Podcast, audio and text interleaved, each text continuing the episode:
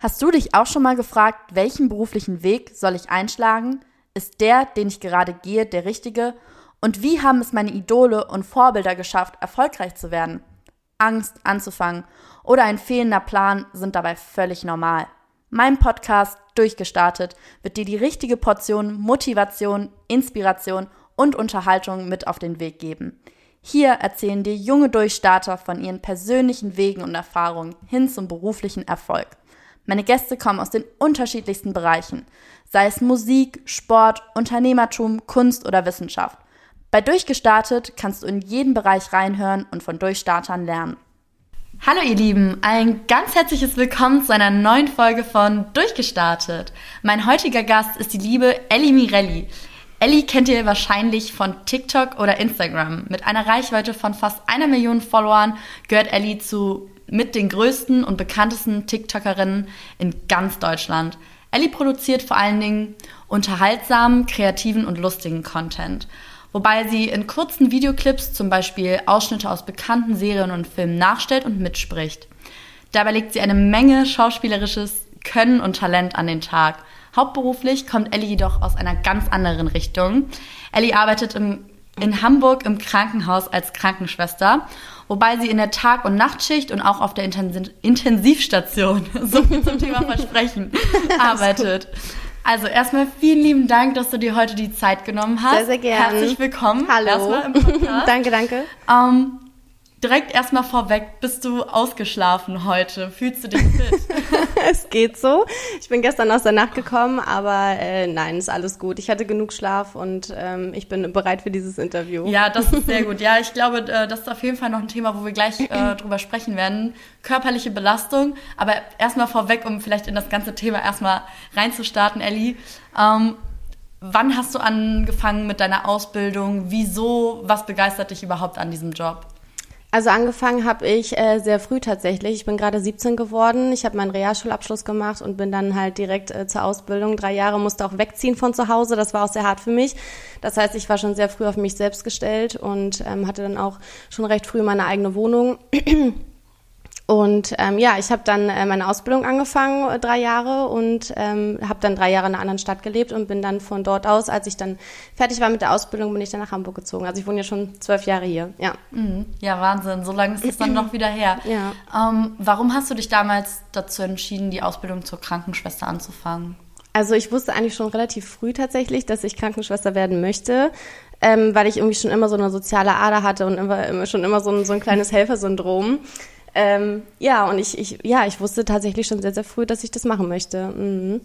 Ja. Und wie kann man sich dann so die Ausbildung in dem Bereich äh, vorstellen? Du hast gerade schon gesagt, die ging dann drei Jahre. Was waren so die ersten Steps? Äh, was hast du zuerst gelernt? Also vielleicht kannst du uns mal so ein bisschen mitnehmen in so den Ablauf deiner Ausbildung, also was du so alles gelernt hast in der Zeit. Ja, also das erste Jahr war natürlich erstmal so diese grundlegenden Sachen wie äh, das äh, Lernen des Waschens, äh, die Grundpflege und äh, ja, diese kleinen Sachen wie Blutdruck messen, Puls, Temperatur und so. Der ganze Patientenbezug, Kommunikation, ähm, empathisch sein und auf den Patienten eingehen und so weiter. Und ab dem zweiten Lehrjahr wurde es dann natürlich ein bisschen medizinischer, ne, die Krankheitsbilder, Anatomie, dies, das. Und äh, ja, im dritten Lehrjahr habe ich mich dann, äh, ja, waren dann halt viele Prüfungen und ähm, habe mich dann vorbereitet auf alles. Ähm, ja, zwischendurch natürlich auch äh, das Leben nicht vergessen, ne? auch trotzdem viel Party gemacht und äh, das waren äh, die geilsten drei Jahre eigentlich meines Lebens tatsächlich viele äh, Leute kennengelernt, äh, auch viel Party gemacht zwischendurch und so, wenn man mal nicht am Wochenende arbeiten musste. Auch Tage gehabt, wo man mal äh, durchgemacht hat und äh, dann vom Feiern direkt zum Dienst gefahren ist. Äh, würde ich jetzt heute nie wieder machen, weil ich jetzt natürlich auch eine ganz andere Verantwortung habe als früher. aber damals hatte man halt noch diesen Welpenschutz und von daher ging das ganz gut. Aber ähm, ja, nee, es waren schon schöne drei Jahre tatsächlich. Mhm. Aber auch sehr hart. Ja, das glaube ich. Ja, vor allen Dingen ähm, wird man ja nicht direkt ins kalte Wasser geschmissen und mhm. steht dann irgendwie alleine auf der Station, sondern man hat genau. ja, wie du genau. gesagt hast, so ja. erstmal jemanden noch mit dabei, ja. der einen hilft und der Mitnimmt. so ein bisschen Auge auf einen hat. Ja. Ähm, mittlerweile ist das anders. Also du bist auch durchaus schon mal auf Stationen alleine oder wie kann man sich grundsätzlich aktuell deinen Aufgabenbereich vorstellen? Genau, also mittlerweile ist es so, ich arbeite ja in einem Krankenhaus in dem äh, Ausfallpool.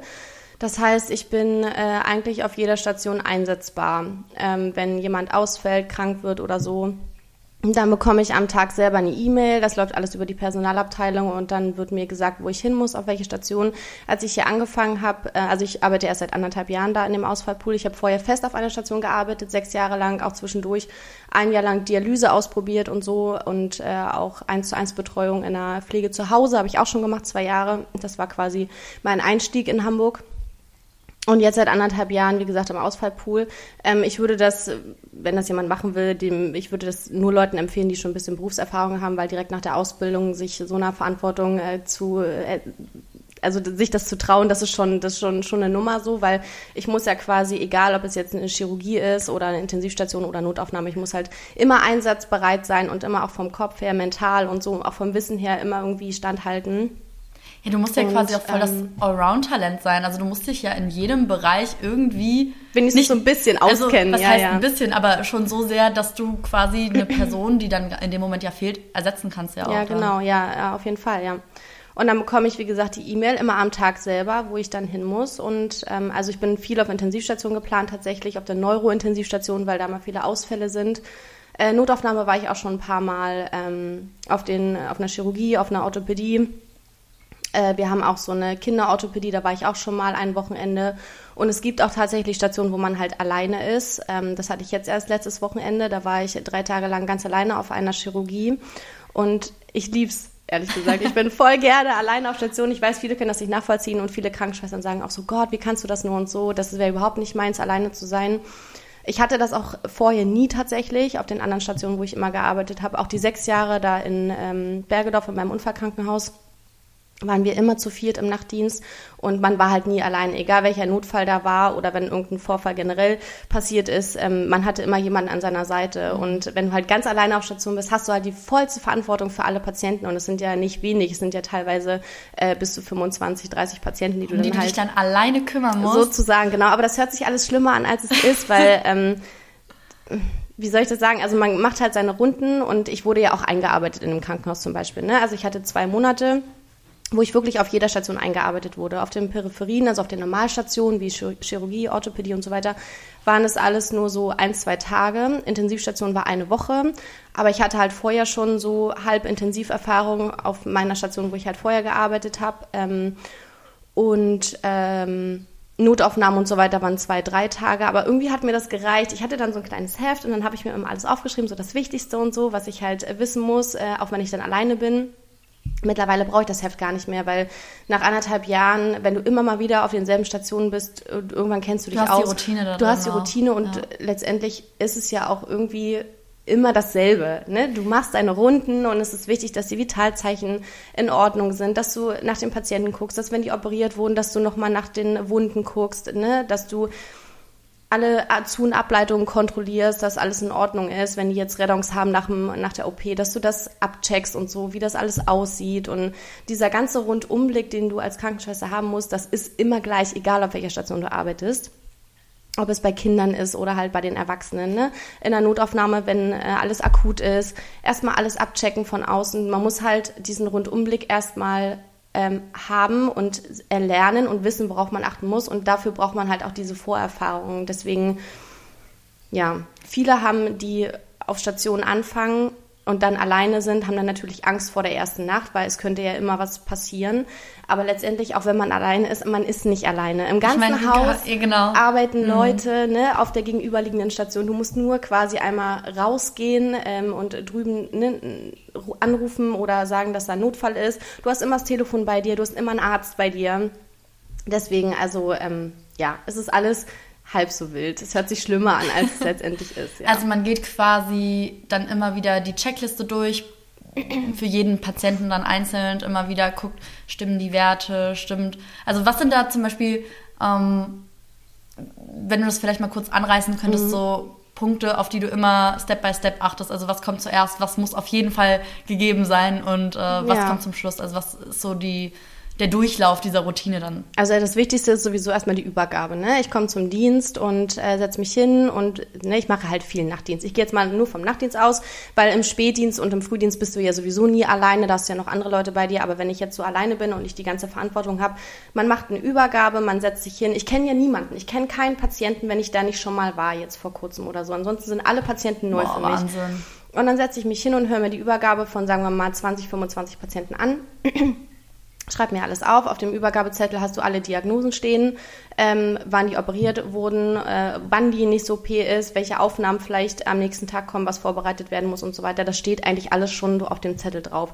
Ich trage mir immer nur mit dem Kugelschreiber immer noch auf, wenn irgendwas auffällig war oder worauf ich noch achten muss. Ne? Wenn jetzt zum Beispiel jemand Diabetiker ist, dann weiß ich, ich muss auf jeden Fall safe nochmal den Blutzucker messen oder wenn ich weiß, der hatte heute die OP, dann muss ich auf jeden Fall nochmal Blutdruck messen, nochmal Puls messen, nochmal Temperatur messen, auf Zu- und Ableitungen achten weiß nicht, das habe ich einfach schon so drin. Ich schreibe mir das aber trotzdem alles noch auf und der Spätdienst zum Beispiel sagt mir dann auch, okay, darauf musst du vielleicht nochmal achten, ne? guck da nochmal drauf, das ist wichtig und so.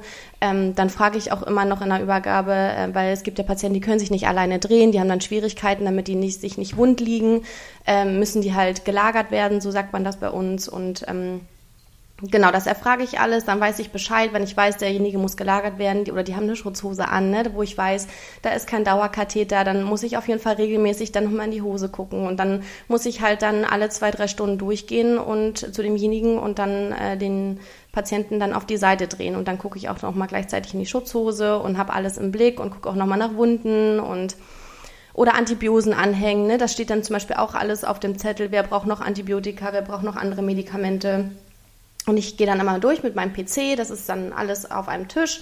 Und dann habe ich quasi im PC dann auch jeden Patienten aufgelistet und dann steht auch alles da, was ich, äh, worauf ich achten muss, was noch gemacht werden muss. Und ich muss es dann auch abhaken, muss dann meinen Kürzel drunter setzen. Ähm, ja, Dokumentation ist sowieso das A und O. Ähm, ja. Also doch eine ganz schöne Menge, aber mit der richtigen Routine auf jeden Fall zu bewältigen. Ja. Du hast jetzt gerade schon gesagt, dass es immer wieder ja auch andere Leute sind, also immer wieder fremde Leute, dass es selten vorkommt, dass du die gleichen Leute behandelst, verarztest, betreust. Ist das für dich manchmal ein komisches Gefühl, dass es immer wieder fremde Personen sind und du gar nicht jetzt so den Bezug zu den Leuten hast?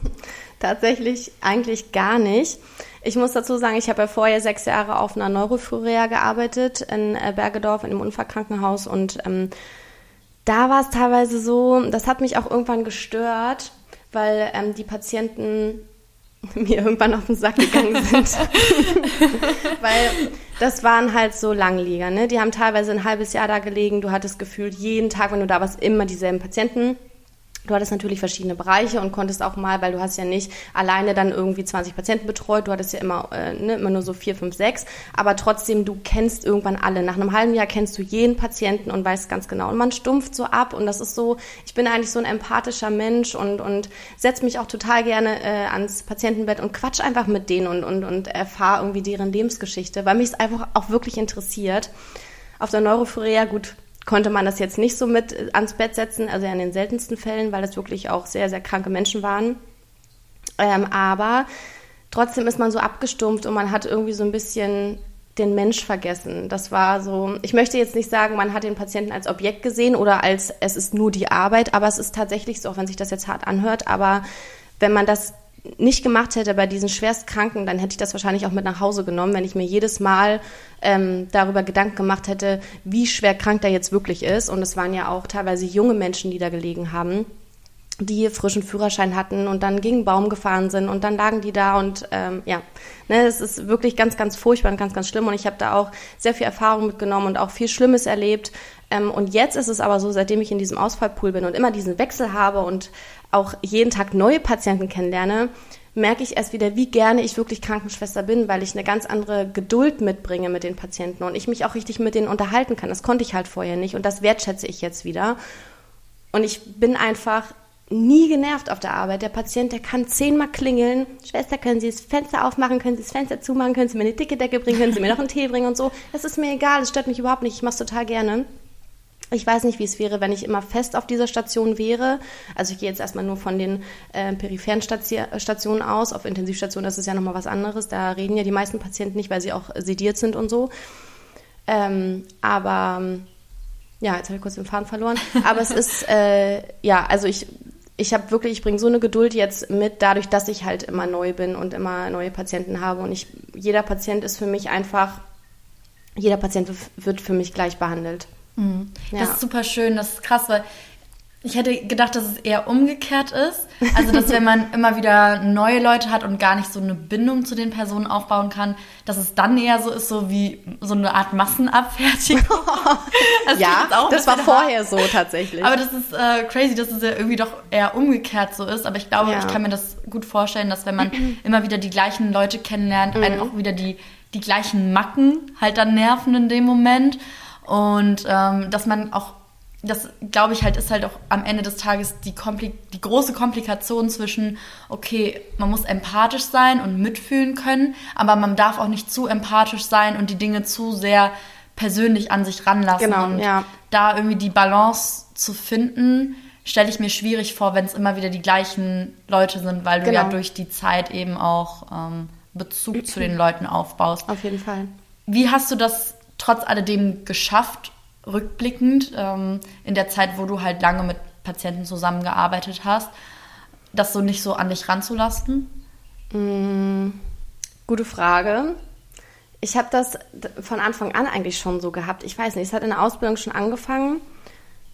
Ich habe das nie mit nach Hause genommen. Also in den seltensten Fällen. Natürlich gab es auch mal so, gerade jetzt auch in der Neurophoria, äh, gerade wenn die jungen Leute dann irgendwie einen Unfall hatten oder so, natürlich denkt man dann vielleicht zu Hause nochmal nach. Gerade als ich da angefangen habe, für mich war das ja, ich meine, ich war, ich glaube, ich war 21, als ich da angefangen habe. Ich war noch ein äh, sehr, sehr junger Mensch und das war auch alles neu für mich und so auch die ganzen Krankheitsbilder und ähm, die Schicksalsschläge der Menschen. Gerade auch wenn die dann, wenn die Angehörigen kommen und so. Also es gibt für mich heute noch Momente, wo ich dann zu Hause auch nochmal drüber nachdenke, was jetzt gerade heute da war. Aber eigentlich im normalen Fall lege ich wirklich einen Schalter um. Also sobald ich aus von dem Gelände gehe, dann habe ich Feierabend und dann denke ich da auch nicht mehr drüber nach. Das ist halt mein Job. Aber man könnte diesen Job auch nicht machen, wenn es nicht so wäre. Ähm, mhm. Du kannst nicht als Mensch oder als Krankenschwester immer jeden, jeden Schicksalsschlag und alles, was dir im Dienst passiert ist, wenn du das mit nach Hause nimmst, dann bist du falsch, bist du fehl am Platz. Dann kannst du diesen Job nicht machen. Und äh, viele sagen immer, ja, ähm, ich, ähm, ich, kann, äh, ich kann kein Blut sehen, ich könnte diesen Job nicht machen, weil ich Wunden nicht sehen kann. Ja, das ist das eine, kann ich auch voll nachvollziehen. Aber das andere ist natürlich auch die Kunst, äh, das wirklich diese Schicksalsschläge nicht mit nach Hause zu nehmen. Ja, vor allen Dingen ist es ja, klingt es ja erstmal im ersten Moment so ein bisschen paradox zwischen, okay, du bist voll der empathische und einfühlsame Mensch und willst anderen helfen, aber auf der anderen Seite so ja, abgestumpft total, zu sein und genau. abgebrüht zu sein ja. und zu sagen so, I don't give a fuck, wenn ich hier rausgehe. Ja. Aber das ist halt eben die Kunst und das bedeutet ja nicht, dass dir die Menschen in dem Moment egal sind genau. oder nicht viel wert sind. Ja. Äh, es geht halt nun mal nicht anders. Du tust, was du tun kannst und ich glaube, das lässt einen dann am Ende auch so die Sachen äh, bewältigen, weil du halt einfach weißt, du gibst ja das, also den Teil, den du dazu beitragen kannst, dass es ihnen bestmöglich geht, genau. den leistest du und darüber hinaus kannst du zu Hause bei dir im Bett, darüber mhm. hinaus kannst du halt nicht noch mehr machen in ja, dem Moment dann genau. auch einfach. Ne? Ähm, jetzt stelle ich mir allerdings die Frage, du hast es, also wir haben es ja gerade schon so ein bisschen angerissen, klar, das mit der ähm, Verantwortung ist auf jeden Fall ein großer Punkt. Mhm. Gibt es sonst noch spezielle Herausforderungen in deinem Job, mal abgesehen von dem Faktor der Verantwortung und dieser Balance zwischen Emotionalität und Distanz? Ja, natürlich, auf jeden Fall. Das ganze Medizinische, ne? Also äh, es kann ja immer auch irgendwas passieren mit dem Patienten. Ne? Es können Wunden aufgehen, es können äh, Blutungen sein, ähm, es können auch Dinge passieren, die du dem Patienten nicht gleich ansiehst ob das jetzt ne, Vitalzeichen sind und so, das ist sowieso mal das A und O. Du hast aber auch nicht. Vitalzeichen auch, heißt? Ach so, äh, sorry, das ist äh, so, ne? Vitalzeichen ist so das Gesamtpaket für Blutdruck, Puls, Temperatur und ähm, äh, genau, ähm, Atemfrequenz und so weiter. Das umschreibt quasi so alles, so die Vitalzeichen sagen wir halt dazu. Der Allgemeinzustand des Patienten ist halt auch wichtig. Ist der Patient äh, ne, den einen Tag wach, den anderen Tag sehr schläfrig? Ähm, das sind so, so Sachen, da muss man halt einfach so ein gewisses Gefühl für kriegen und das ist aber auch das geht nur durch die jahrelange Erfahrung, dass du dann irgendwann dieses Rundumpaket einfach mitbekommst ähm, und hast. Mm. Und ansonsten, ja, wenn natürlich jemand verstirbt, äh, dann ähm, hast du natürlich auch eine gewisse Verantwortung. Also klar, der Arzt sagt das den Angehörigen, damit hast du nichts zu tun. Ne? Aber es ist natürlich trotzdem so, dass du den ähm, also so ist es bei mir, wenn jemand verstirbt und so, dann ich das erste, was ich mal mache, immer Fenster auf, damit die Seele raus kann und so. Das ist einfach bei mhm. mir so mhm. drin. Und ich behandle, ich habe so unheimlichen Respekt vor Toten. Das ist äh, richtig krass. Und das ist auch so, wenn du in das Zimmer gehst und du weißt schon, ne, der, der lebt halt nicht mehr und so. Das ist so eine, in diesem Zimmer ist so eine heftige Aura. Das kannst du, das kann man gar nicht beschreiben. Das ist so, der Patient sieht vielleicht aus, als würde er schlafen. Aber du weißt, also nicht nur, dass du weißt, dass, da, dass er halt nicht mehr lebt, sondern das ist so, so ein ganz komisches Gefühl, wenn du in dieses Zimmer gehst und da ist so, da liegt ein toter Mensch einfach so. Das ist, und ich bin so, ich rede trotzdem noch mit denen. Ne? Also wenn äh, ich mache das Fenster auf und so und dann müssen wir die äh, ja noch ausziehen und fertig machen. So das typische Zettel an C, was man halt so kennt. alles Dokumentation fertig machen, dann musst du ja noch die Wertsachen zählen, alles aufschreiben und so. Und dann, ähm, ja, und wenn ich die dann ausziehe, dann müssen die ja nochmal auf die Seite gedreht werden und so, alles nochmal schick. Die müssen ja komplett flach liegen, ne? Also da darf halt nichts irgendwie, ähm, also die Arme dürfen jetzt nicht verschränkt sein oder so, weil ja dann die Totenstarre zum Beispiel ähm, einsetzt und dann kriegst du das nicht mehr gut auseinander. Die müssen wirklich gerade liegen. Und das musst du dann halt alles noch machen. Manchmal muss man die auch nochmal waschen und so. Und ich rede dann trotzdem immer noch mit denen so, weil man lernt halt in der Ausbildung, ne, Kommunikation ist alles, du musst den Patienten auf alles vorbereiten. Und äh, bei mir ist das so, ich rede halt einfach trotzdem noch mit denen, obwohl ich weiß, sie sind tot. Aber das ist so für mich einfach, ich brauche das einfach, weiß ich nicht. Ich rede mhm. mit denen und dann, äh, ja, und meistens kommen natürlich dann nochmal die Angehörigen, verabschieden sich und so. Und das ist für mich heute noch sehr, sehr schwer. Es ist nicht so, dass ich nicht damit umgehen kann, ähm, wenn, wenn Angehörige nochmal mit mir zum Beispiel reden wollen oder so. Ne? Ich glaube, ich kann das ganz gut. Ich bin da sehr empathisch und letztendlich findest du in dem Moment auch nicht die perfekten Worte. Also, ne, man spricht sein Beileid aus und so. Ich biete denen dann immer was zu trinken an, ich stelle dann Stühle hin, dass sie sich hinsetzen können und so. Ähm, der Patient ist natürlich dann vorher schon komplett äh, schick gemacht und so, dass, dass es für die dann äh, einfacher ist, an Anführungsstrichen so. Ähm, ja, ich stelle den Stühle hin, was zu trinken, biete denen nochmal irgendwie was an, wenn sie reden wollen oder so. Dann äh, schicke ich den Arzt nochmal hin, wenn nochmal irgendwelche Fragen geklärt werden sollen und so. Dann mache ich die Tür zu und dann sollen die weinen und dann sollen die trauern und sollen sich in Ruhe verabschieden. Ne? Ich gehe dann zwischendurch immer noch mal rein, wenn ich dann merke, die sind da schon länger drin und so, weil manchmal hast du ja auch Angehörige, die das dann, ähm, die vom Kreislauf dann her irgendwie ähm, abkacken, sage ich jetzt mal, und dann geht es denen vielleicht nicht gut und so, deswegen immer noch mal reingucken, ob alles in Ordnung ist. Und, aber das ist mir bis jetzt auch noch nicht passiert. Also da hatte ich so auch schon Angehörige, die jetzt bei einem wachen Patienten waren, die dann irgendwie nicht damit zurechtkamen und dann sind die da umgekippt. aber ähm, ja, genau. Und, und das sind dann so Sachen, wenn sowas ist, ne, das tut mir halt mega, mega leid. Ähm, und es ist nicht so, dass ich das mit nach Hause nehme, aber ich denke dann halt nach dem Feierabend nochmal drüber nach, wie die Situation war. Aber das ist für mich auch ein Verarbeitungsprozess. Das ist also, ich denke dann nochmal kurz drüber nach, so, ich lasse es nochmal Revue passieren und dann ähm, ist es auch gut für mich so. Kommt das ja. oft vor? Also triffst du auf viel sterbende Personen? Äh, seitdem ich jetzt im Pool arbeite, ist es mir schon öfters passiert tatsächlich. Aber mir ist toi toi toi noch nie passiert, dass ich alleine auf einer Station war nachts und da hatte ich jemanden, der verstorben ist. Es sei denn, der Patient durfte gehen. Das hatten wir ja auch schon, dass es gesagt wird, ne? Präfinale Phase und die Patienten oder die Angehörigen sagen so, ne, die, die wollen das nicht mehr oder die Patienten selber haben so eine Patientenverfügung ausgefüllt und sagen, die wollen keine Reanimation, die wollen halt keine Intensivpflege und gar nichts, wo man dann sagt so, ne, oder wenn die schon einfach wirklich sehr, sehr alt sind und man sagt so, das hat einfach wirklich keinen Sinn mehr, so, dann, äh, das wäre einfach keine Lebensqualität mehr, was die Patienten hätten. Und dann entscheiden die sich dafür oder haben halt vorher irgendwas unterschrieben und dann dürfen die gehen, dann ähm, es ist für mich auch irgendwo äh, gut zu wissen, ich muss da jetzt nicht reanimieren, ich muss da jetzt nicht raufspringen so. Aber ähm, was hast du jetzt nochmal gefragt? ob du oft, ob du oft, äh, ob ich das ob oft habe, ob du es oft hast. Aber mh, Also ich habe es jetzt schon ab und zu gehabt, mhm. ja, tatsächlich. Aber ich hatte immer jemanden an meiner Seite, man hat es immer zusammen gemacht. Oder ähm, ich wurde auch schon angerufen, dass ich äh, einer Kollegin helfen soll, die alleine auf Station war. Und dann hat sie sich dann, weil ich gerade auf einer äh, Überwachungsstation war, wo mehrere Leute sind, da konnte ich mich kurz verabschieden, habe gesagt, ich helfe dir mal eben. Und dann hat man das eben zu zweit gemacht, weil du musst auch die Wertsachen und so, das darfst du eigentlich gar nicht mhm. alleine aufschreiben. Es müssen immer zwei Leute unterschreiben dafür. Ah, ja, gerade wenn Geld auch im Spiel ist und so, muss es immer alles gezählt werden und so. Mhm. Boah, ja, crazy, dass, dass genau. in dem Moment, wo jemand stirbt, dann solche Sachen dann irgendwie auch noch mit dazukommen. Aber da ja, merkt man halt leider, halt wieder, okay, ja, es ist halt dann doch wieder ein Job. Ja, genau. Ja, ähm, nicht, gehört dazu. Nichts, kein, keine Privatsituation in dem Moment, ja, obwohl genau. es ja ein total intimer, privater Moment ja ist, wenn, wenn jemand verstirbt. Das ne? stimmt. Ähm, richtig krass fand ich auch, dass du erzählt hast, dass in dem Moment, wo du in den Raum reintrittst, also dass da eine mhm. ganz besondere Aura herrscht. Ähm, ist es nicht eher, also ich stelle mir das total unheimlich und negativ vor, weil für mich ist der Tod mit was sehr Negativem ja auch verknüpft. Also, mhm. obwohl es ja zum Leben dazugehört. Ja. Aber ich stelle mir das auch vielleicht so ein bisschen unheimlich vor. Also ab dem Moment, ja. wenn ich weiß, okay, da ist, da ist ein Körper ohne, ohne Seele, die ist schon weg. Also, oder wie ja. auch immer. Ähm, also, kannst du das vielleicht so ein bisschen beschreiben, wie sich das in dem Moment, wie die, die Aura sich in dem Moment anfühlt? Also negativ würde ich jetzt nicht unbedingt sagen. Es ist schon ein bisschen unheimlich und teilweise ein bisschen gruselig, weil, wie gesagt, der Patient sieht ja nicht immer unbedingt gleich tot aus, so, ne? Gerade wenn, wenn er frisch verstorben ist und so. Er ist noch warm und äh, klar, er ist kreidebleich so, aber er sieht erstmal so aus, als würde er schlafen. Und äh, ja, weiß ich nicht, das ist so, das ist so eine, obwohl es ruhig ist im Raum, es ist eine ganz andere Stille.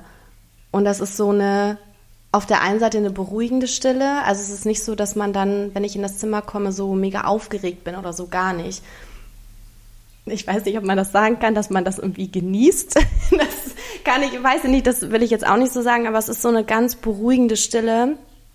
Also es hat was Befreiendes und, in dem Moment. Ja, es hat schon was Befreiendes in dem Moment, ja genau. Also wie gesagt, ich mache ja auch immer das Fenster auf und so. Ich bin da auch ein bisschen abergläubisch, ähm, dass die Seele dann auch raus kann. Äh, man hat ja auch schon von anderen Kollegen gehört, dass da so Sachen passiert sind und so. Äh, da müssen wir jetzt nicht drauf oh eingehen, Gott. aber ähm, ja, dass dann so Patientenzimmer auf einmal geklingelt haben, obwohl da keiner mehr drin ist, beziehungsweise der Patient halt verstorben ist und ähm, ja, dann klingelt es da auf einmal. Man könnte es jetzt auf die Elektronik legen, aber ja, es ist halt schon tatsächlich sehr oft vorgekommen. Deswegen, ich bin da so, ne, Fenster auf und dann kann die Seele raus.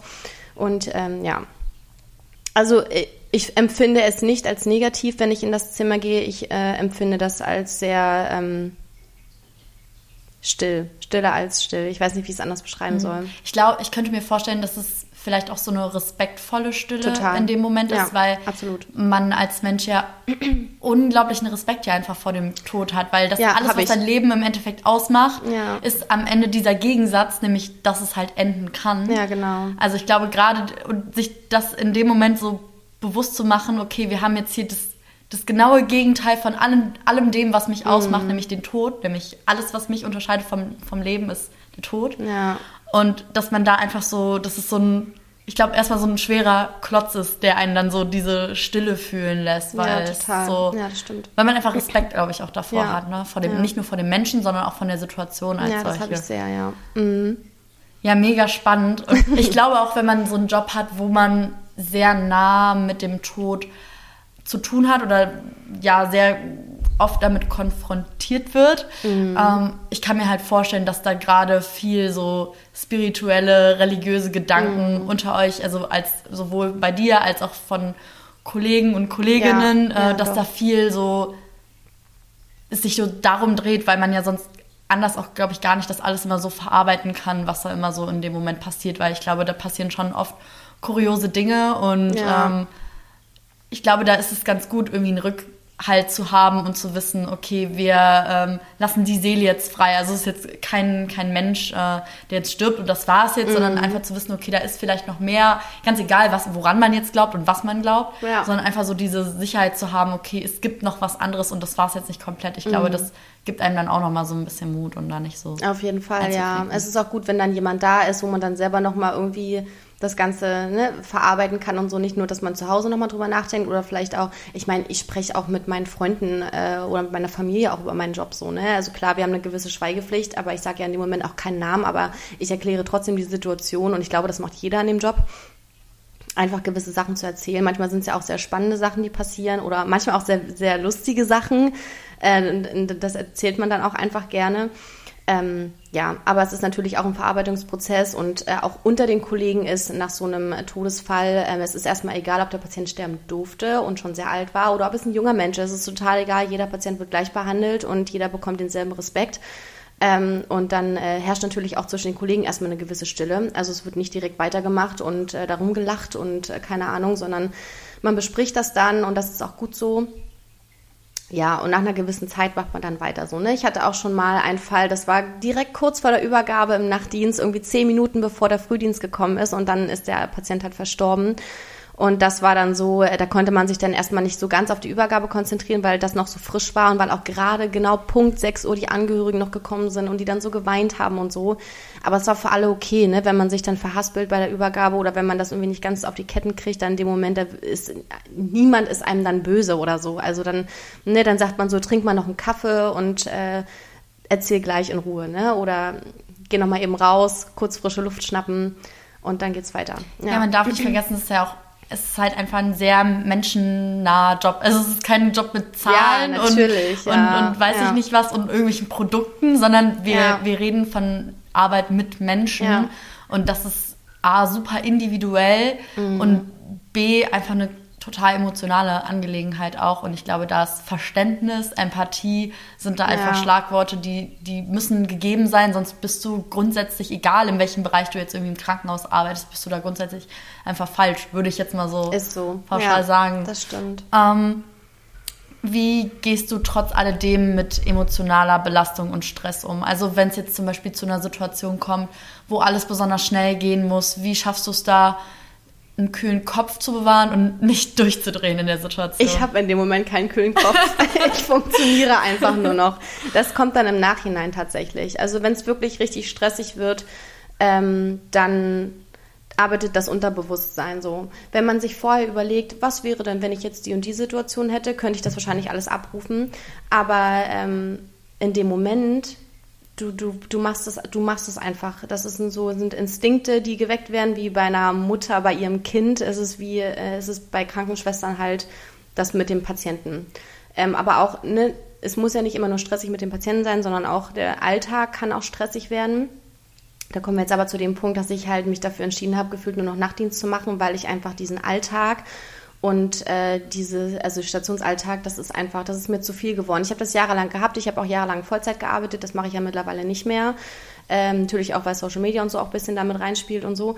Aber ähm, Nachtdienste sind für mich einfach irgendwie die ruhigsten und ich bin eh schon immer so eine Nachteule gewesen und war noch nie der Morgenmensch und äh, Frühdienste waren für mich immer die Hölle. Deswegen äh, bin ich ganz froh, dass ich jetzt die Möglichkeit habe. Das ist auch ein Vorteil in diesem Ausfallpool. Ich kann mir halt selber den Dienstplan schreiben und ich muss nicht mehr im Dreischichtsystem arbeiten. Für mich fallen Frühdienste komplett weg. Also ich glaube, ich habe seit anderthalb Jahren keinen Frühdienst mehr gemacht. Ich mache äh, elf Nachtdienste im Monat und noch ein, zwei Spätdienste. Also Spätdienst dann von äh, 14 bis äh, 22 Uhr und dann, ähm, ja. Mhm. Ja, man merkt schon, das ist eine Sache, wo man mit der Zeit einfach reinwächst, wo man eine gewisse Routine dann auch ähm, gewinnt. Gab es trotzdem, du hast gerade ähm, eben davon erzählt, dass es oft auch Momente gibt, die dich faszinieren oder auch geprägt haben. Fällt dir da ein Ereignis oder ein Erlebnis ein? Also sowohl kann jetzt positiv als auch negativ sein, irgendwas besonders Lustiges oder etwas, was dich emotional besonders ähm, mitgenommen hat? Also wir hatten mal ähm, eine, also da, wo ich vorher gearbeitet habe, die sechs Jahre in dem Unfallkrankenhaus, da hatten wir mal eine Patientin, die, ähm, ich weiß gar nicht, ob ich das sagen darf, aber ähm, ja, ich sag ja keinen Namen. Also auf jeden Fall hatte sie ähm, ein kleines Baby von zwei, drei Monaten und die Kleine mochte es halt immer gerne irgendwie Auto zu fahren, weil sie dadurch irgendwie ruhiger wurde und äh, sie hatte wohl einen Tag da wohl sehr doll geschrien und ihr, äh, ihr ging es halt nicht gut und dann ist die Mutter mit dem Kind halt ins Auto und äh, die sind halt losgefahren, die Kleine ist eingeschlafen und sie ist dann aber leider äh, halt gegen einen Baum gefahren. Die Kleine hat nicht überlebt, sie schon. Sie lag dann bei uns und äh, lag auch vorher äh, glaube ich, auch im Koma. Naja, und ähm, als sie dann aufgewacht ist, wusste sie halt nicht, dass die Kleine halt nicht mehr lebt und wir mussten ihr das dann halt sagen. Und das war halt schon so ein Moment, das war halt hart, ne? Weil ähm, das war halt ein absolutes Wunschkind und ähm, es war wohl auch nicht so einfach für sie, irgendwie Kinder zu kriegen. Und ähm, sie wollte halt nur raus, um mit der Kleinen, äh, um die Kleine zu beruhigen. Und dann fährt sie halt äh, gegen Baum und die Kleine ist halt verstorben so, ne? Und das jemandem zu sagen, das war natürlich nicht unsere Aufgabe, sondern die Aufgabe des Arztes. Aber trotzdem war es so, dass äh, viele Kollegen auch einfach äh, großen Respekt hatten, da in dieses Zimmer zu gehen, weil ähm, ja, ich glaube, man, das kann man sich nicht vorstellen, wie das ist, wenn man sein Neugeborenes einfach verliert so. Und das ist und dann noch das Gefühl hat, natürlich ist es nicht, da ist wieder diese Schuldfrage im Raum. Natürlich kann man jetzt darüber streiten, wessen Schuld war das und es ist gemein sozusagen, dass es ihre Schuld in dem Moment war, aber sie ist ja den Wagen gefahren. Genau, und sie hat sich aber auch die Vorwürfe gemacht. So, genau, ne? und das ist halt das Schlimme Ja. und das sollte man niemals tun, aber Ja. da, da, da bleibt keiner von verschont. Ja, Und ja, und dann äh, mussten wir da halt in das Zimmer und mussten natürlich auch. Das Ding ist, du weißt in dem Moment nicht so richtig, wie du dann mit der Person umgehen sollst, weil, wie gesagt, du findest halt in dem Moment keine richtigen Worte. Man versucht irgendwie normal den Alltag zu bestreiten und ne, sie hatte dann auch Therapien, Physiotherapie, Ergotherapie, dies, das und so. Ähm, man hat ihr Gespräche angeboten, man hat ja auch im, im Krankenhaus so ähm, Seelsorger. Äh, das kann man halt anbieten, ne, dass die kommen, dass sie mit einem sprechen und so, weil das liegt dann auch nicht mehr in unserer Macht. Ähm, ja, aber es ist trotzdem für einen selber als Person, obwohl man mit, mit ihr, mit ihrer Familie und mit den ganzen Angehörigen nichts zu tun hat, aber es ist trotzdem einfach komisch, in dieses Zimmer zu gehen und einen auf Freude zu machen, weil es ist halt, Mhm. Es geht halt es halt nicht, ja. ja, das ist halt so viel Menschlichkeit so. bringt man ja dann doch mit. Auch. Genau. Und äh, ja, das sind so Sachen, die, die sind einem schon irgendwie im Kopf geblieben. Und das sind halt auch genau diese Momente, wo man auch dann zu Hause nochmal drüber nachdenkt. So. Und das ähm, ist auch völlig menschlich und es ist auch vollkommen in Ordnung. Das es sind einige Sachen passiert, die ähm, man niemals vergessen wird. So. Aber es ist in Ordnung. Das prägt den Job und das prägt einen selber. Und ich bin auch durch den Job so selbstbewusst geworden. Also als ich angefangen habe ähm, als Krankenschwester, war ich noch so, naja, ein graues Mäuschen will ich jetzt nicht sagen, ne? Aber ich war schon sehr schüchtern und ähm, nicht so, wie, wie ich jetzt bin einfach. Und diese ganze Erfahrung, die ich in den Jahren gesammelt habe als Krankenschwester und so, das hat mich schon zu dem Menschen werden lassen, der ich jetzt bin. Ja, ich glaube, dass einen das auch unglaublich tough macht, weil Mhm. du mit so vielen harten Situationen ähm, ja in Berührung kommst, wo du auch Entscheidungen treffen musst, klare Entscheidungen, ähm, aber auch emotionale Entscheidungen. Also du hast so dieses zwischen, also immer dieser Wechsel zwischen rational kühl sein, aber trotzdem empathisch, emotional sein, Ja. verständnisvoll, liebevoll sein, menschlich sein. Und das ist ja total gegensätzlich und dann auch in Situationen, wo dann noch der Stress, die Belastung, also man merkt schon, es ist ein so unglaublich umfassender und umfangreicher Job, Ja. ähm, der so viel fordert und klar ist das so, dass man daran wächst und dass auch die eigene Persönlichkeit Ja. sich dadurch extrem ausbaut, dass man extrem daran reift, weil Total. ähm, das ist nicht einfach, auf gar keinen Fall. Es ist machbar, weil ich glaube, weil man, wie du ja auch selber ähm, schön erzählt hast, man wächst Stück für Stück daran und es klingt alles erstmal viel krasser, als es ist. Ja, weil man langsam an die Sache, glaube ich, auch herangeführt Genau. wird und ähm, wie gesagt, am Anfang nicht alleine ist und ich glaube, man kann alles irgendwie schaffen, wenn man die richtige Routine und ähm, ja den richtigen Mut auch irgendwo ein Stück weit mitbringt, sich das zuzutrauen und bereit ist, auch Verantwortung zu übernehmen dann in dem Moment. Stimmt, ne? ja. Aber es gibt auch natürlich die Kehrseite, dass man Mhm. auch mal, äh, ne, also die Patienten sind ja meistens immer sehr, sehr dankbar. Aber es gibt natürlich auch Patienten, die dann nicht so gnädig sind und man sich dann manchmal auch so beschimpfen lassen muss, gerade in der Echt? Notaufnahme Oh, und so, wenn dann alkoholisierte Leute kommen und so. Also ich wurde auch schon angespuckt und gekniffen und gekratzt und geschubst und Krass. Ja. Wie gehst du dann mit solchen Leuten um? Also ist man dann knallhart und sagt dann auch mal, ja, jetzt halt doch mal die Fresse oder? Ja, schon. ja, also ich bin da auch, also ich lasse mir auch wirklich nicht, äh, nicht groß was sagen. So, ne? Ich bin kritikfähig und so dies, das und man kann äh, mir auch äh, Dinge an den Kopf knallen, so dass äh, das geht mir nicht nah, mich verletzt das nicht, wenn die Menschen das so machen. Ne? Aber ich lasse mir auch nicht alles gefallen. Und man muss halt als Krankenschwester auch, gerade wenn man auch äh, Notaufnahme arbeitet oder generell, ne, ich da meine Einsätze habe und so, wenn da jemand so naja, so delirant ist und äh, meint hier, man müsse hier ein bisschen aufmuschen, mucken, dann ähm, ja, musst du halt auch echt auf den Tisch hauen und dann mal sagen, so, so läuft's hier nicht, ne? Ähm, aber sehr respektlos teilweise auch. ja, dann muss man halt, wenn es halt nicht geht, dann muss man halt entweder die Männer holen, dass die dann einschreiten. Es gibt dann auch ähm, so Security, die man holen kann. Ähm, Kam das schon mal vor? Äh, ja, ja, schon, schon, schon öfters, ja, ja. Krass. Und äh, halt auch die Ärzte, ne, die, die männlichen Ärzte, die dann auch mal auf den Tisch schauen und so. Ne, manchmal fruchtet es und manchmal halt ähm, eben nicht. Und dann, ja, wenn die dann halt, also ich meine, die Leute gehen ja freiwillig in die Notaufnahme, ne? Oder beziehungsweise wenn Menschen auf der Straße gefunden werden und äh, Passanten sehen, dass die rufen dann ähm, einen Feuerwehrwagen dann kommen die in die Notaufnahme, das ist dann eher unfreiwillig. Aber wenn die dann da liegen, die meisten denken natürlich so, mit denen ist irgendwas, denen geht's halt nicht gut. Und ja, und dann sind die dann äh, in der Notaufnahme und man merkt, okay, die sind alkoholisiert und die haben eigentlich gar keinen Bock hier zu sein und wollen eigentlich nur weiter trinken oder ne, einfach weg von hier. Wir halten die Leute dann auch nicht auf. Wir machen das äh, mög mögst äh, nächst, möglichst Beste, das wollte ich sagen. ähm, ja, aber wenn die dann meinen, irgendwie, äh, die haben keinen Bock hier zu sein, ja, dann, dann, dann geh bitte. Also dann, ne, wir halten dich dann auch nicht auf. Mhm. Ja. Klar, es liegt ja auch nicht in eurer Verantwortung, jemanden äh, zur medizinischen Behandlung zu zwingen. Also wenn jemand, also so das, klar, wenn jetzt jemand sterben will und ja. das, also so klar hat man da auch eine gewisse Verantwortung, äh, die Person dann davon abzuhalten. Aber wenn jemand da im voll so meinen muss, sich noch einen Arm zu brechen, dann. Äh ja, dann ist es halt so, ne? Also ja. es liegt dann auch nicht mehr in meiner oder in unserer Macht.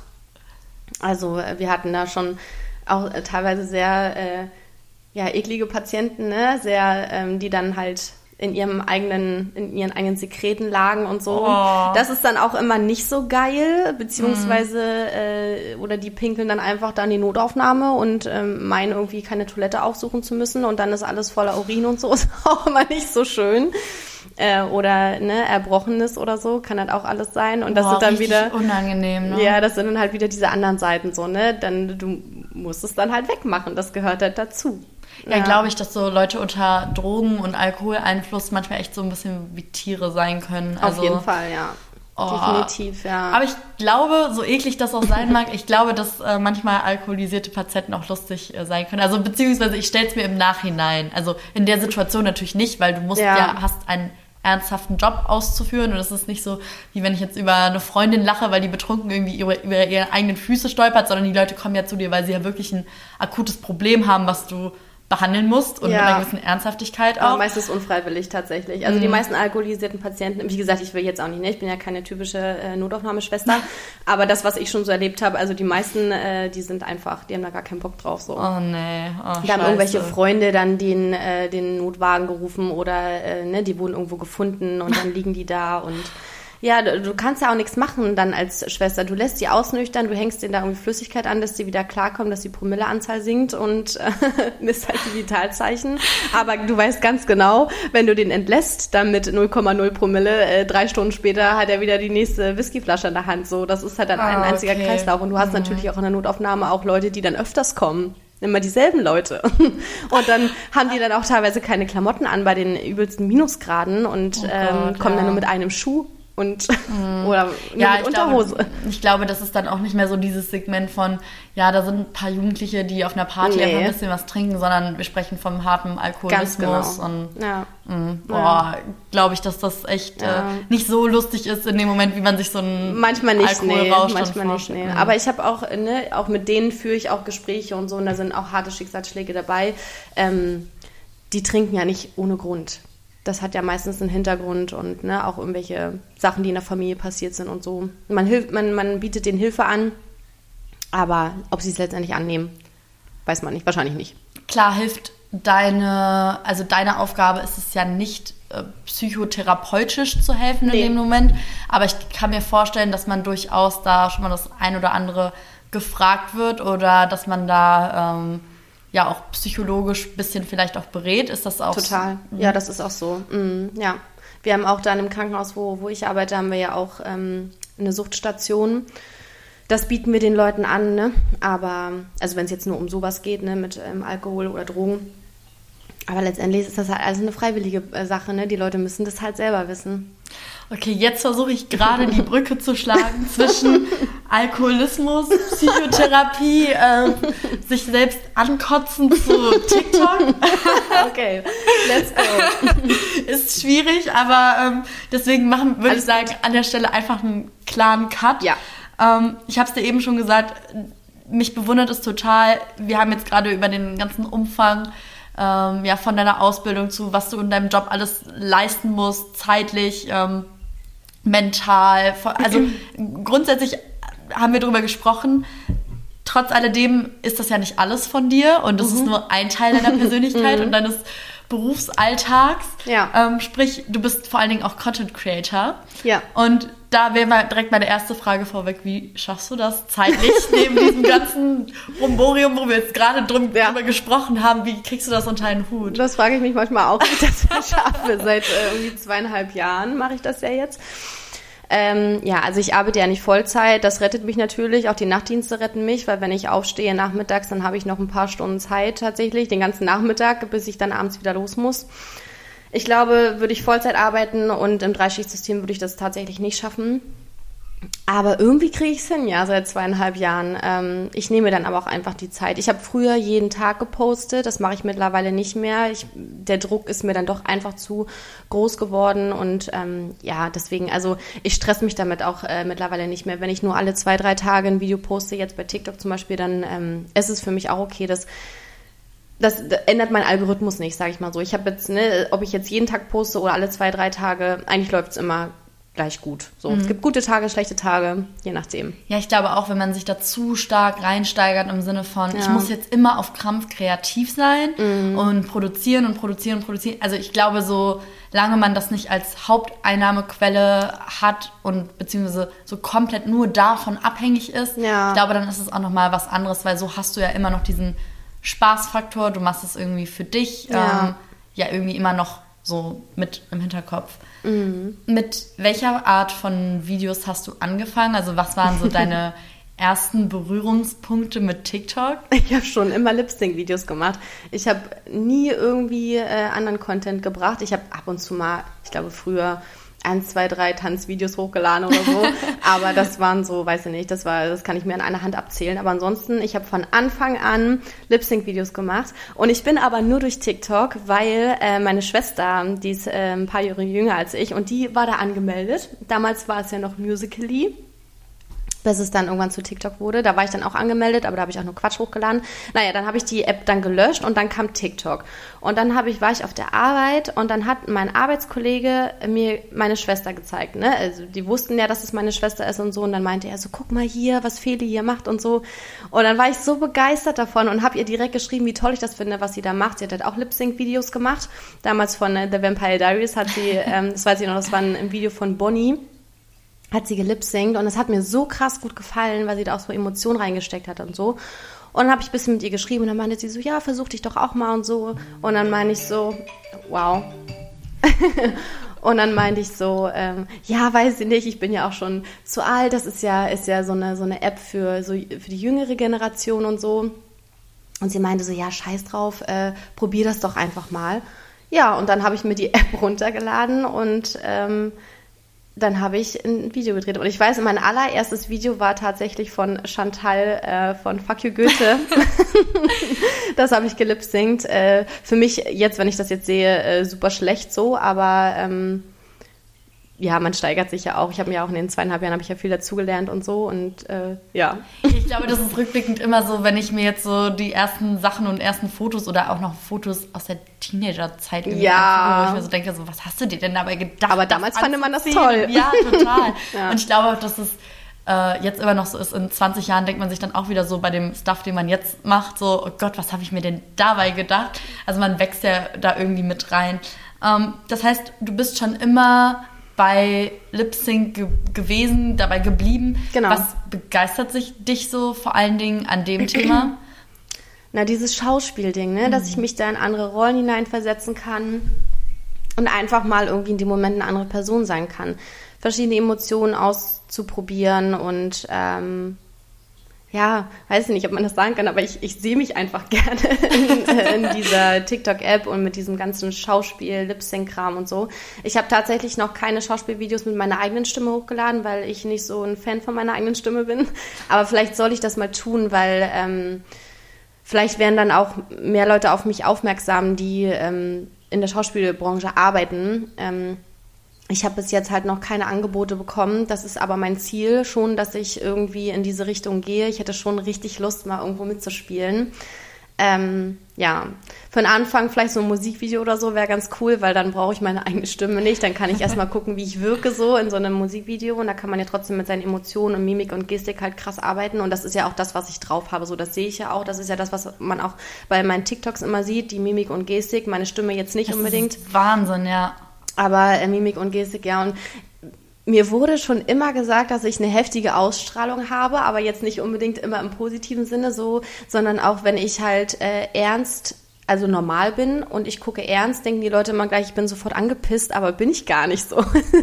auch ähm, wenn ich irgendwie auf Party war oder so und die Leute so, ey, bist du gelangweilt, hast du keinen Bock mehr? Nicht so, nein, ist alles gut so, ne? Aber die Leute haben mir schon im Gesicht angesehen, dass irgendwas nicht mit mir stimmt, obwohl aber alles gut war. Also anscheinend habe ich einfach irgendwie so eine Ausstrahlung, ich weiß es nicht. Und äh, ja, vielleicht liegt mir das, das deshalb auch äh, Also so gut. Kann ich auf jeden Fall nur bestätigen. Ähm, ich muss sagen, also an alle, die gerade sich noch keinen TikTok von Ellie angeguckt haben, macht das auf jeden Fall jetzt in dem Moment. Dann wisst ihr, wovon ich, äh, wovon ich spreche oder wovon wir sprechen. Es ist unglaublich, dieses schauspielerische Talent und es ist halt eben auch dieser Ausdruck, weil die Faszination liegt vor allen Dingen, finde ich, darin, dass du innerhalb von 10, 15, 30 Sekunden ja die Leute catchen musst anhand von, klar, das, was inhaltlich gesagt wird, ist entweder ähm, spannend oder unterhaltsam oder, also, oder lustig oder keine Ja. Ahnung was. Aber am Ende ist das, was die Leute ja an diesem Video hält, die Art und Weise, wie du es rüberbringst. Weil die Filme und die Serien, die kennt man ja. Also warum sollte man an deinem Video hängen bleiben? Und das ist ja in dem Moment der Ausdruck, den du an den Tag legst. Und das äh, kann ich auf jeden Fall nur so bestätigen, dass es halt in, in dem Moment was sehr Catchendes und etwas sehr Starkes ähm, Dankeschön. hat. Ähm, da wäre so meine Frage, hast du da vielleicht einen Tipp? Ähm, oder ist es einfach so eine Sache, die von dir intuitiv mit dem Bauchgefühl herauskommt? Oder mh, was würdest du sagen, wie kann man besonders gut ähm, Emotionen im Gesicht darstellen? Also was denkst du vielleicht auch in dem Moment? Ja, das ist eine gute Frage, aber ich denke in dem Moment einfach, dass ich tatsächlich die Person bin, die jetzt gerade spricht, so auch wenn es nicht meine eigene Stimme ist, aber in dem Moment vergesse ich alles um mich herum, wenn ich TikToks aufnehme. Und dann ist die Stimme, die ich mir leihe von der eigentlichen Schauspielerin oder von dem Synchronsprecher, ähm, ich tue so, als wäre es meine und als würde das, was diejenige, derjenige gerade sagt, äh, das, also wäre das, was, was ich sagen würde und wie würde ich es sagen und wie würde ich dabei gucken, wenn ich das sage. Also ich nehme quasi immer die Worte, die gesagt werden, äh, nehme ich dann, also dazu Für dich dann auch mache ich, so. genau, ich nehme das auf und ich mache dann quasi einen passenden Gesichtsausdruck dazu, so wie ich einfach wirklich gucken würde, wenn ich das sagen würde. Und das geht aber auch, glaube ich, nur richtig gut, weil ähm, ich die äh, Frontkamera nehme und nicht die Rückkamera. Also ich sehe mich immer selber und ich nehme mir auch TikToks, keine Ahnung, 20, 30 Mal auf, bis es mir wirklich, ich bin da so perfektionistisch, ne? Also ich lade nichts hoch, wo ich nicht zu 100% dahinter stehe. Und dann nehme ich das halt dann irgendwie eine Stunde lang auf, äh, immer diese 30 Sekunden und ich träume schon halb von dem Sound, weil ich immer wieder das abspiele und so. Ähm, aber ich will, dass es perfekt ist. Und wenn nur ein Zwinkern oder ein, äh, ein, ein, ein Augenschlag nicht ganz so passt, wie ich es gerne hätte, dann drehe ich es nochmal.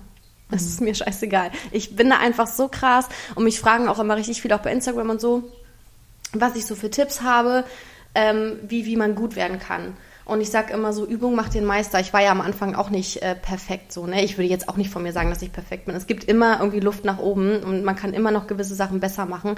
Aber einfach, dass man wirklich immer, immer, immer trainiert.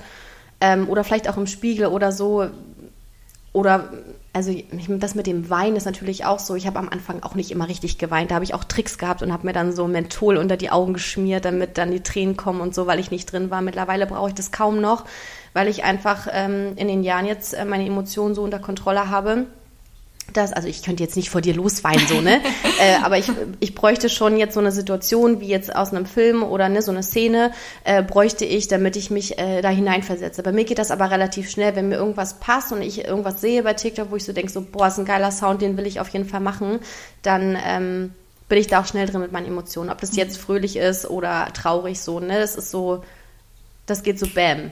Ja, ist ja. super spannend, was du erzählst. Und ich glaube auch, da lässt sich auch wieder ähm, die Brücke schlagen zu dem eigentlichen Job, wo du herkommst, dass es halt wieder um Emotionen geht. Genau. Und dass es wieder um Empathie geht genau. und dieses Einfühlungsvermögen ja. und sich in dem Moment auch in eine super traurige, in eine wütende Person, in eine fröhliche Person mhm. einfach rein zu versetzen zu können und zu überlegen, wie fühlt sich die Person. Das braucht ja. ein gewisses Empathievermögen und auch eine gewisse Vorstellungskraft und Kreativität, sich diese Situation dann in dem Moment vor seinem eigenen inneren Auge ja dann irgendwo mhm. auch auszumalen. Und deswegen finde ich das ganz, ganz spannend, was du sagst, mit Hinblick ähm, darauf, zu wissen, was du eigentlich sonst so machst ja. und aus welcher Richtung du eigentlich kommst. Und das ja. ist gar nicht so, wo man, wo ich am Anfang dachte, okay, das ist ja total unterschiedlich, dass es ja eigentlich nee, gar nicht so weit auseinander liegt nicht, in dem Moment. Ja, auch. genau, das ist es halt, ne, diese Empathie und so. Ja, deswegen kann ich mich auch so gut in die Szenen und in die Rollen hineinversetzen, weil ich das eben schon mitbringe. Mhm. Du hast gerade auch schon eben erzählt, es kostet dich unglaublich viel Zeit, weil du selbst sehr perfektionistisch bist, ja. weil du oft die TikToks neu aufnehmen musst. Mhm. Wie kann ich mir das vorstellen? Wie lange brauchst du im Schnitt für ein solches Video? Wie viele Minuten, wie viele Versuche? Ähm, und wie läuft das zum Beispiel auch mit der Vorbereitung ab? Also, weil du stellst dich ja wahrscheinlich in den seltensten Fällen einfach direkt vor die Kamera und legst mm. los, sondern vielleicht kannst du uns einmal mitnehmen von dem, wie findest du ein Thema? Wie fängst du dann an, das umzusetzen? Was sind die ersten Steps? Also von Anfang bis zu dem fertigen Video, bis es veröffentlicht wird. Was ist so da der Durchlaufsprozess? Okay, also in der Zeit lang habe ich eigene Sounds hochgeladen. Ähm, da habe ich mir dann, wenn ich, ich bin ja eh so Film- und Serienfanatisch und so, wenn ich da irgendeine Szene gesehen habe, die mir gut gefällt, dann habe ich mir die sofort abgespeichert und äh, oder habe mir eine Notiz gemacht, dass ich genau diese Szene mal machen möchte. Ansonsten äh, durchlaufe ich TikTok und ich mache ja auch jetzt äh, viel englischen Content auch. Und dann, äh, ja, wenn mir dann Videos oder Sounds angezeigt werden, dann speichere ich mir die ab und dann weiß ich, okay, die werde ich auf jeden Fall safe machen. Aber ich gehe nicht der Reihe nach. Also ich sage jetzt nicht, ich habe das gespeichert, dann mache ich das am nächsten Tag, sondern ich speichere erstmal und gucke, wie so, wie ich so in Stimmung bin. Weil es gibt so Tage, da ähm, habe ich zum Beispiel, ähm, da geht es mir nicht so gut. Da bin ich sehr traurig gestimmt und so. Und da weiß ich, okay, heute ist ein guter Tag für so traurige äh, äh, TikToks. Und dann mache ich die. Ähm, und wenn, wenn ich jetzt einen guten Tag habe, dann mache ich eher auch was Fröhliches. So, ne? Das heißt aber nicht, nur weil ich jetzt heute ein trauriges TikTok gepostet habe, dass es mir heute schlecht ging. So, ne? Aber ich, es gibt einfach Tage, da kann man sich besser reinfühlen und es gibt Tage, wo es nicht so klappt. Ich hatte mal ein Video und das war, glaube ich, mein viralstes von ganz 2021. Ähm, das hat 1,1 äh, Millionen Likes. Äh, glaube ich zumindest, auf jeden Fall über eine Million. Boah, Wahnsinn. Und für dieses TikTok, und da habe ich so geweint, aber das ist natürlich auch eine heftige Message hinter diesem äh, Text. Ne? Also es war ein, ein, ein englisches äh, TikTok von Everwood, von der, von der Serie. Und es ging halt auch um Depression und so. Ne? Das ist natürlich auch ein heftiges Thema, was auch die Leute anspricht und so, was sehr, sehr, sehr, sehr viele Menschen anspricht, gerade auch die, die, die jüngere Generation. Und für dieses TikTok habe ich zwei Tage gebraucht. Also ich habe jetzt nicht zwei Tage durchgedreht, ne? Aber ich habe angefangen einen Nachmittag und nach zweieinhalb bis drei Stunden musste ich abbrechen, weil ich konnte A nicht mehr weinen. Es war, die Luft war raus so. Und es war, sie spricht einfach so krass schnell in diesem TikTok, dass ich ähm, gar nicht hinterhergekommen bin. Also es hat mir so viel Zeit gekostet auch äh, und Kraft, äh, diesen Text zu lernen, weil es ist nicht so, dass ich mir das dann aufschreibe und das dann auswendig lerne oder so, ich spiele den Sound immer und immer und immer wieder ab. Und ich mache das teilweise schon, wenn ich mich fertig mache. Ich weiß ja vorher schon, was ich drehe, also weiß ich auch, wie ich mich schminke und was ich vielleicht anziehe. Und dann, ähm, während ich mich dann fertig mache, lasse ich den Sound immer schon ein bisschen abspielen, um das schon mal so ein bisschen zu verinnerlichen. Und dann ähm, stecke ich mein Handy quasi in, den, ähm, in das Stativ, mache mein Ringlicht an, je nachdem, wo ich halt drehen will. Manchmal drehe ich hier, habe dann den Hintergrund, das überlege ich mir halt vorher auch alles schon. Und dann, ähm, und dann lasse ich den Sound immer und immer wieder abspielen. Aber bevor ich auf Play gehe, ähm, gucke ich erstmal, wie sehe ich überhaupt in der Kamera aus ne? und versuche immer schon so ein bisschen mitzusprechen. damit ich irgendwie ein Gefühl dafür kriege, ob es am Ende dann gut aussieht. Und bis ich aber auf Play drücke, sind keine Ahnung, 20 Minuten vergangen, je nachdem, wie lang der Sound ist. Ne? Also wenn es jetzt kurz was kurzes Deutsches ist, dann geht das auch schnell. Dann bin ich auch eine halbe Stunde durch mit allem so. Aber im Schnitt brauche ich schon so äh, ein, zwei Stunden. Aber für dieses eine besagte TikTok habe ich, wie gesagt, zwei Tage gebraucht, weil ich war am Ende so fertig, auch von meinen Emotionen her. Ich weiß, es hört sich für andere vielleicht so Larifari an, so von wie so, oh, sie, sie dreht nur TikToks so, ne? Aber es ist wirklich in diesem Lip-Sync-Schauspiel-Ding, man kann sich das wirklich vorstellen wie in einem richtigen, äh, in einer richtigen Schauspielszene, weil das ist so, du bist da so, gerade ich jetzt auch mit meinen Emotionen, ich bin da so drin und mir geht's auch, wenn ich weine in TikToks, auch schlecht danach. Gerade, ne, wenn ich dann auch so lange gedreht habe und so viel weinen musste und so, dann, äh, dann geht's mir nicht gut. Dann brauche ich erstmal ein bisschen, um wieder klarzukommen und so. Naja, und ich habe bei diesem TikTok habe ich dann irgendwann abgebrochen, weil ich so dachte, das, nee, das gefällt mir nicht. Ich kann das so nicht. Äh, ich brauche eine Pause. Und dann habe ich quasi am nächsten Tag weitergedreht und da habe ich dann aber nicht lange gebraucht, weil der Text saß dann schon und äh, auch mit den Emotionen, das ging dann ganz gut. Da hatte ich auch einfach einen richtig guten Tag so dafür. Und dann habe ich dafür vielleicht noch ähm, eine Stunde gebraucht und dann saß das Video. Und das ist so krass abgegangen. Und das war aber so schön dann in dem Moment, dass genau dieses Video so weil abging, so weil so viel Arbeit mhm. dahinter steckt. Ne? Ich habe natürlich auch schon viele Videos gehabt, die äh, viel Arbeit äh, gemacht haben, aber die dann nicht angekommen sind. Aber das, das Risiko, dazu, ja, das gehört mit dazu das ja. Risiko ist immer da und das äh, finde ich auch nicht schlimm so. Es gibt, gibt auch Videos, da, da brauche ich teilweise nur fünf Minuten und die gehen ab, wo ich so denke, so äh, hat mich jetzt nicht viel Arbeit gekostet. Aber das ist dann wieder halt dieser Gegensatz so, ne? Es ist, ähm, Gleicht sich ja, ja. glaube ich, am Ende des Tages ja, genau. einigermaßen. Aber bei dem Video habe ich mich sehr gefreut, weil es wirklich, es waren zwei fucking Tage, Mann. es hat einfach so lange gedauert. Aber ja. faszinierend, was du so erzählst, auch wieder mit den Emotionen, dass es so dich dann in dem Moment mitnimmt mhm. oder dich auch, muss ja nicht immer auch negativ sein, kann ja auch total, du machst so irgendwas Lustiges und es macht einfach genau. mega Fun in dem Moment und du kannst drüber lachen oder ich finde es auch immer total cool, weil, also wenn ich zum Beispiel mhm. ähm, TikToks oder Reels mache, ich mache ja eher lustigen Content. Ja. Und ich finde es immer super cool, wenn ich dann auch die Reaktion von anderen bekomme, ey, ich musste so lachen. Ja, genau, ja. Keine Ahnung, das ist, das ich finde es einfach schön. Ja. Oder bei dir auch genauso, wenn, wenn jemand sagt, ich kann mir das vorstellen, ähm, ja, dass Leute das auch bewegt, gerade wenn du solche Themen wie ja. Depressionen und so ansprichst. Hast du denn ähm, jetzt, du hast es gerade selber schon gesagt, okay, sie macht ja nur TikToks. Hörst du das öfter schon mal, also dass sich Leute vielleicht darüber lustig machen oder das nicht ganz so ernst nehmen können, wenn du auch zum Beispiel Leuten erzählst, hey, ich äh, mache TikToks? Ja, schon, ja, teilweise schon. Ähm, Im Umkreis auch so, ne? Also meine Freunde, die stehen zu 1000 Prozent hinter mir äh, und die finden das auch mega toll, was ich da mache, auch meine Familie und so. Ähm, aber es gibt natürlich auch schon Leute so, ähm, ja, die das dann so ein bisschen belächeln und so, ne? Aber es ist alles gut. Ich nehme das dann auch hin und so. Und ich erwarte auch nicht immer von jedem, dass dann jeder so begeistert von mir ist und so. Und es gibt bestimmt auch richtig, richtig viele, die mich scheiße finden. Aber es ist auch vollkommen in Ordnung. Und wenn die mir das sagen, in einer konstruktiven Kritik, sag ich mal, dann ist es auch vollkommen okay für mich. Aber ich kriege wirklich wenig Hate. Also, ne, ob es jetzt Instagram ist, äh, Direct Messenger oder auch äh, über TikTok in den Kommentaren und so. Ich kriege wirklich sehr, sehr, sehr wenig Hate. Ähm, und wenn, dann konstruktive Kritik. Aber ich habe damit Gott sei Dank nichts zu tun so. Glaubst du, dass das an der Zielgruppe liegt, die du ansprichst?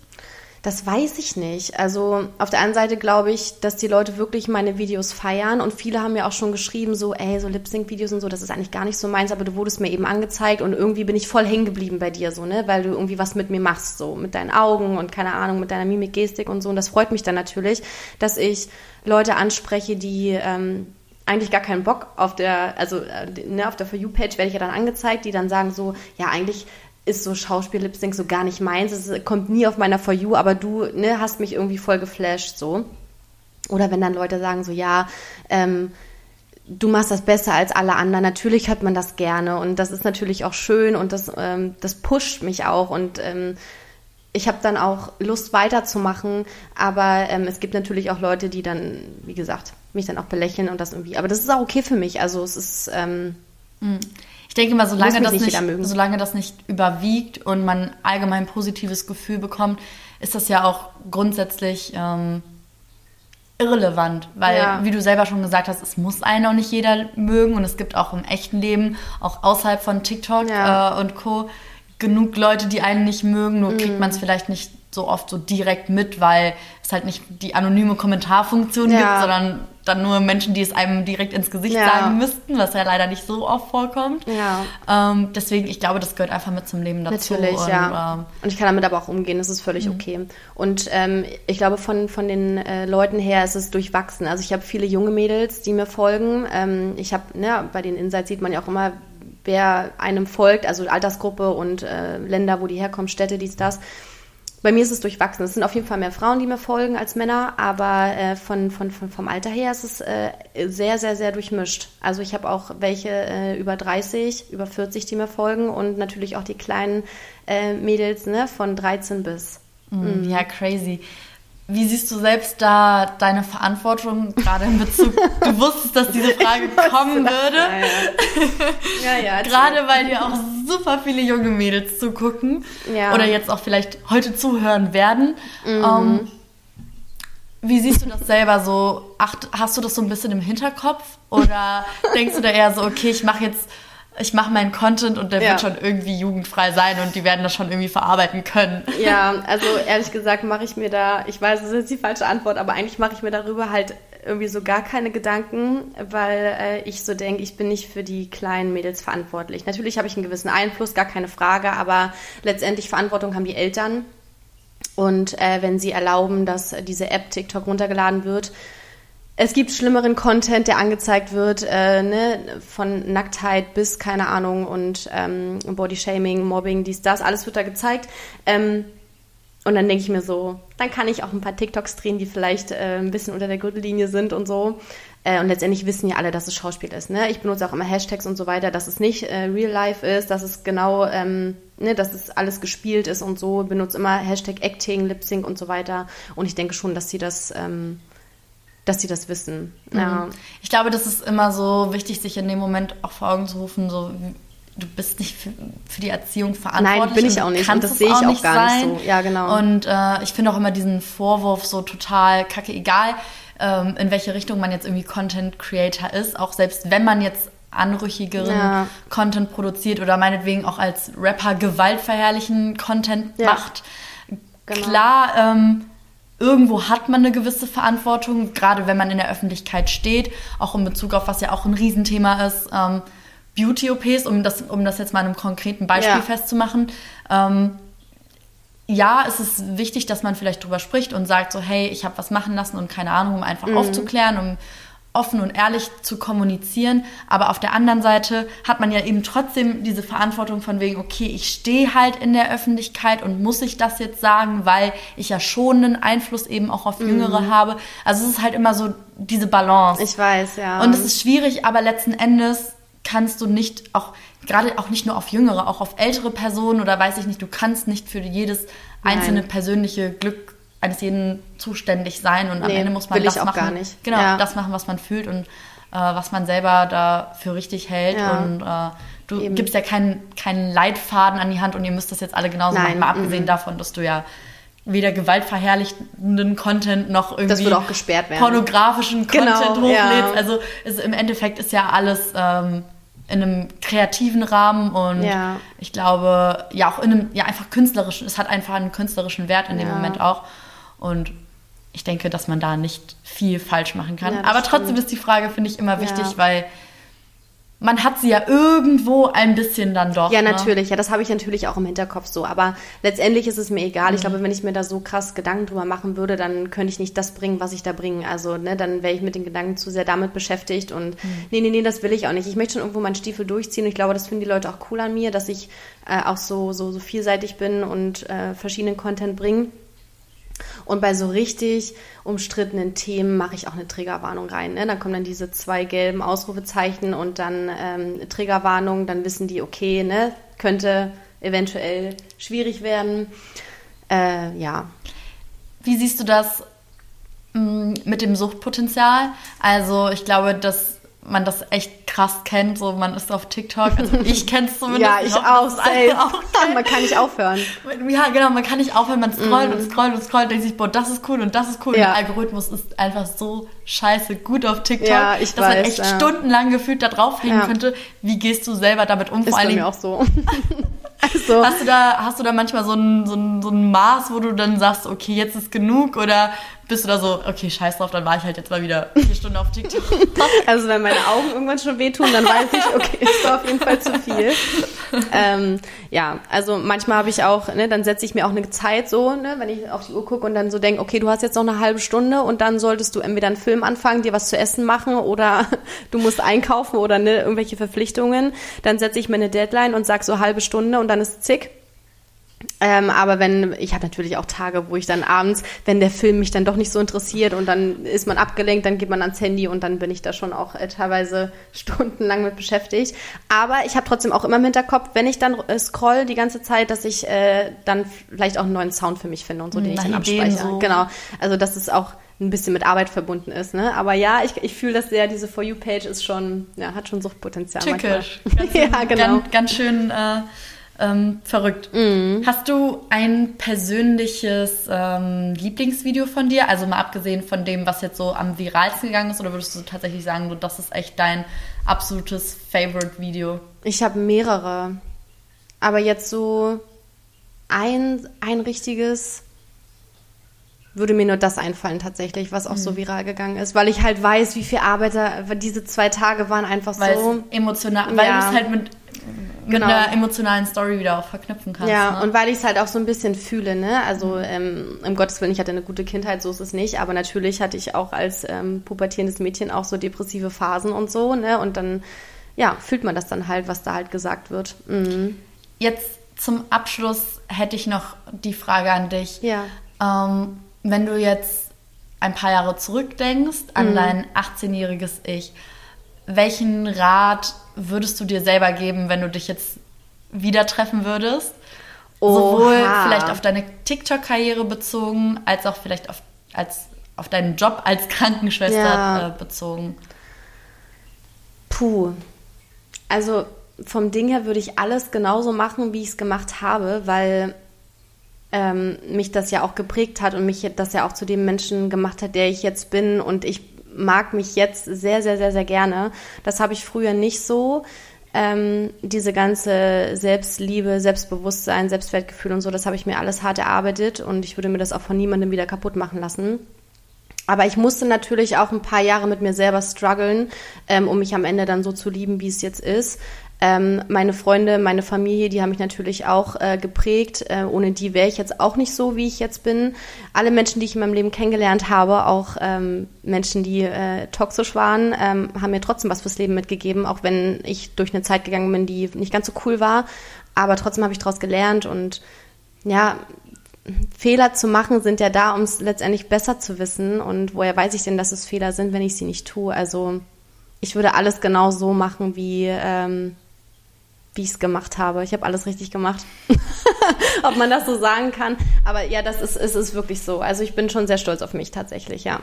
Mhm. Ich finde, das waren sehr schöne abschließende Worte. Dankeschön. Ich danke, danke dir vielmals für deine Zeit. Ich danke dir. Ich packe natürlich auch ähm, erstmal ganz oben kommt jetzt ähm, kommt, kommt dieses TikTok als Link oben erstmal rein, damit ja. sich das alle erstmal angucken können. okay. Also wenn man jetzt nicht Lust äh, bekommen hat, auf dein, deinem TikTok-Account vorbeizuschauen, dann kann ich auch nicht mehr helfen. Also, oh, süß, danke. ähm, genau, alle Links ähm, sind verlinkt zu Ellies Instagram, zu Ellies TikTok.